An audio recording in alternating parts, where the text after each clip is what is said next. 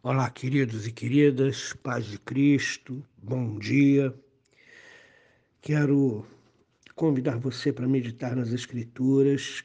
Hoje, carta de Paulo aos Filipenses, capítulo 1, versos 25 e 26. Eu vou ler para você. E convencido disto, estou certo de que ficarei e permanecerei com todos vós para o vosso progresso e gozo na fé, a fim de que aumente, quanto a mim, o motivo de vos gloriardes em Cristo Jesus, pela minha presença de novo convosco.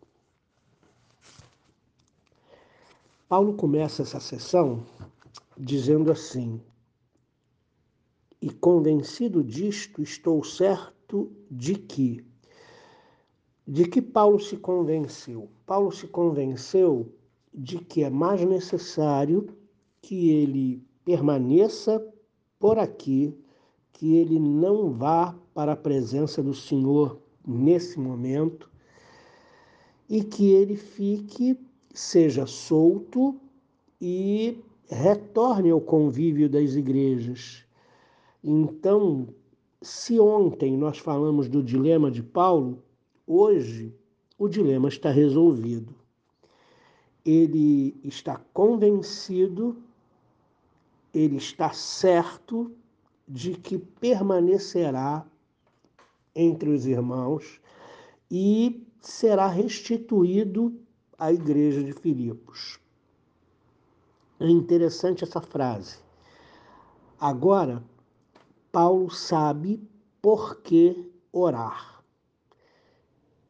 Para que ele seja restituído à igreja de Filipos e às demais igrejas e possa ser bênção e possa trabalhar para o progresso na fé desses irmãos, para o fortalecimento da fé desses irmãos. Agora preste atenção nessa afirmação. Agora, Paulo sabe por que orar. E eu pergunto para você: você sabe por que orar? Você sabe pelo que pedir? Nós somos responsáveis pelas nossas petições e às vezes não sabemos pedir. Às vezes pedimos mal e, e precisamos arcar com as consequências. Paulo estava num dilema. É incomparavelmente melhor descansar das suas fadigas, das perseguições, dos açoites, das preocupações e, e, e entrar na, na perfeição na presença de Jesus. Porém, Paulo tem tanto amor pela igreja que ele está convencido que é mais necessário que ele fique por enquanto, ainda sofrendo prisões, sofrendo açoites, sofrendo perseguições, mas edificando a fé dos crentes, fazendo com que a fé dos crentes se fortaleça. E ele então entendeu que ele deveria orar pela sua permanência na terra e não entregar-se ao fato de que o martírio dele possivelmente poderia acontecer a qualquer hora. Eu pergunto para você: você sabe orar? Você sabe pedir? Você sabe por que você precisa orar? Você sabe por que você é, tem de interceder e intensificar as suas orações numa direção? Às vezes oramos na direção errada, às vezes pedimos a coisa errada, às vezes não sabemos o que pedir. E é importante entender que Paulo, esse homem é, é, extraordinário, espiritualmente, teologicamente, é, e em tantas outras áreas, ele também tinha dilemas, ele também chegava a um momento, a um ponto de que ele precisava tomar uma decisão. E não é fácil tomar uma decisão, fazer uma escolha. Então, queridos, nossas orações, elas precisam estar na direção correta, elas precisam estar na direção de Deus. O meu coração precisa estar em sintonia com Deus, para eu poder perceber qual é a vontade do Senhor. Dependendo da, da, da proximidade sua de Deus, você vai perceber sem, sem palavra nenhuma, sem nada, o que Deus está é, é, fazendo, em qual direção Deus está investindo. E é na direção que Deus está investindo é que nós precisamos investir. Nossas orações precisam corroborar com a vontade de Deus. Nossos pedidos precisam estar em conformidade com a vontade de Deus. E eu achei muito interessante quando ele diz: Agora estou convencido e sei para que direção orar. Em, outra, em outro ponto, Paulo está certo que será ouvido por Deus. Irmãos, isso é fé. Essa certeza, ela vem da intimidade que nós construímos no nosso relacionamento com Deus. Paulo tinha certeza que ele seria ouvido. Paulo tinha certeza de que Deus também levaria em conta o que é mais necessário, que era o fato de Paulo ficar entre, entre os irmãos, ser liberto, ser restituído à igreja. Então, saber orar na direção de Deus nos leva a ter certeza de que Deus nos ouvirá nas nossas orações. Uma coisa é consequência da outra. E ambas são consequência do nosso relacionamento com Deus. Como é que eu sei se eu estou na direção certa? Aproxime-se de Deus. Pare de falar e ouça o que ele tem para dizer. Aproxime-se de Deus todos os dias e deseje estar mais perto de Deus todos os dias. E vai chegar um ponto, não vai ser no mesmo dia, não vai ser uh, imediatamente, mas com o passar do tempo, vai chegar a um ponto que você vai colocar-se na presença de Jesus e as coisas, as informações, as direções vão vir ao seu coração de uma maneira tão tão simples, tão fácil que você nem vai acreditar. Isso é o fluxo da intimidade com Deus.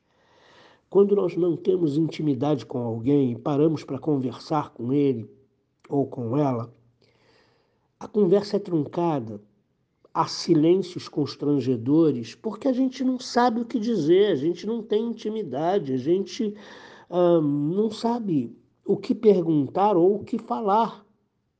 Mas quando você tem intimidade, o assunto sobra, o assunto flui.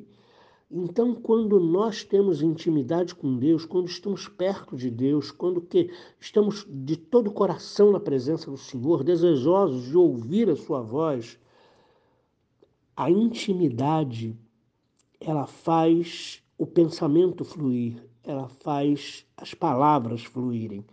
Por isso que eu digo que a oração da pessoa, a oração em público, né, quando a gente pode ouvir, ela é um termômetro da espiritualidade. Se a pessoa não sabe o que orar, gagueja na oração, se a pessoa se atrapalha com as palavras falando diante de Deus, isso pode ser um forte indicador que ela não fala com Deus com constância, que ela não tem desenvolvido um relacionamento, uma, uma espiritualidade na presença do Senhor. Porque quando temos intimidade, quando o relacionamento é íntimo, quando o relacionamento é próximo, quando estamos caminhando juntos de verdade, o assunto flui. Você sabe o que falar, você sabe o que dizer, você sabe em que direção orar, porque o Espírito Santo vai estar falando ao seu coração. O resultado disso é que a igreja vai se alegrar com a presença de Paulo e vai progredir na fé. E isso acontece por duas situações. Primeiro, porque a igreja está preocupada com Paulo. A igreja está sem notícias de Paulo e a igreja quer saber como Paulo está. E se Paulo for é, é, restituído à igreja, Paulo vai poder falar pessoalmente à igreja, e isso vai trazer uma alegria tremenda à igreja.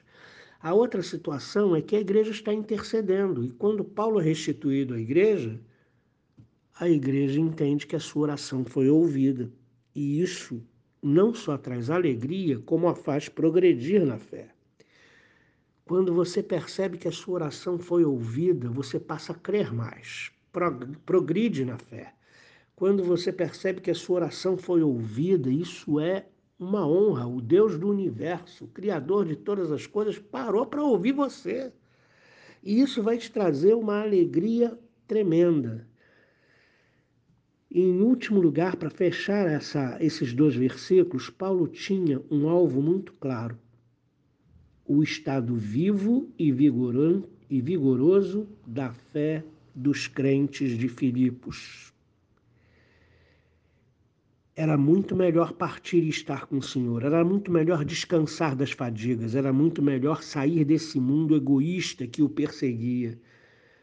Mas ele compreende que era mais necessário estar com os irmãos, trabalhar mais um pouco, para que a fé se tornasse fortalecida, vigorosa e viva na vida dos crentes para que eles jamais se afastassem do caminho, para que eles jamais negassem o Senhor ou fossem engolidos por vento de doutrina. Quando a nossa fé está fortalecida, quando a nossa fé é vigorosa, ninguém nos arrasta da presença do Senhor. Ninguém. E Paulo tinha isso em mente, esse alvo claro em mente. O meu desejo é que você tenha tanta intimidade com Deus que você saiba perfeitamente na direção do que orar. Paulo enfrenta um dilema por um breve tempo, mas rapidamente ele diz: Estou certo, estou convencido, Deus já falou ao meu coração que a direção é essa. E isso é fruto de intimidade com Deus. Espero que você tenha essa intimidade, que você construa essa intimidade e depois que você tenha certeza de que Deus ouviu sua oração, porque quando somos íntimos de alguém e fazemos um pedido ao nosso melhor amigo, à nossa melhor amiga, nós sabemos que vamos ser atendidos pela nossa intimidade, pelo nosso conhecimento mútuo, pelo relacionamento construído. Que Deus nos abençoe. Deus abençoe o seu dia. Querido Deus, abençoa cada um daqueles que ouvem essa mensagem que eles possam construir um belo relacionamento contigo, que eles possam estar tão perto do Senhor ao ponto de perceber sem palavras qual é a tua direção, qual é a tua vontade, porque é na tua direção e na tua vontade que nossas orações têm que ser feitas. Em nome de Jesus. Amém.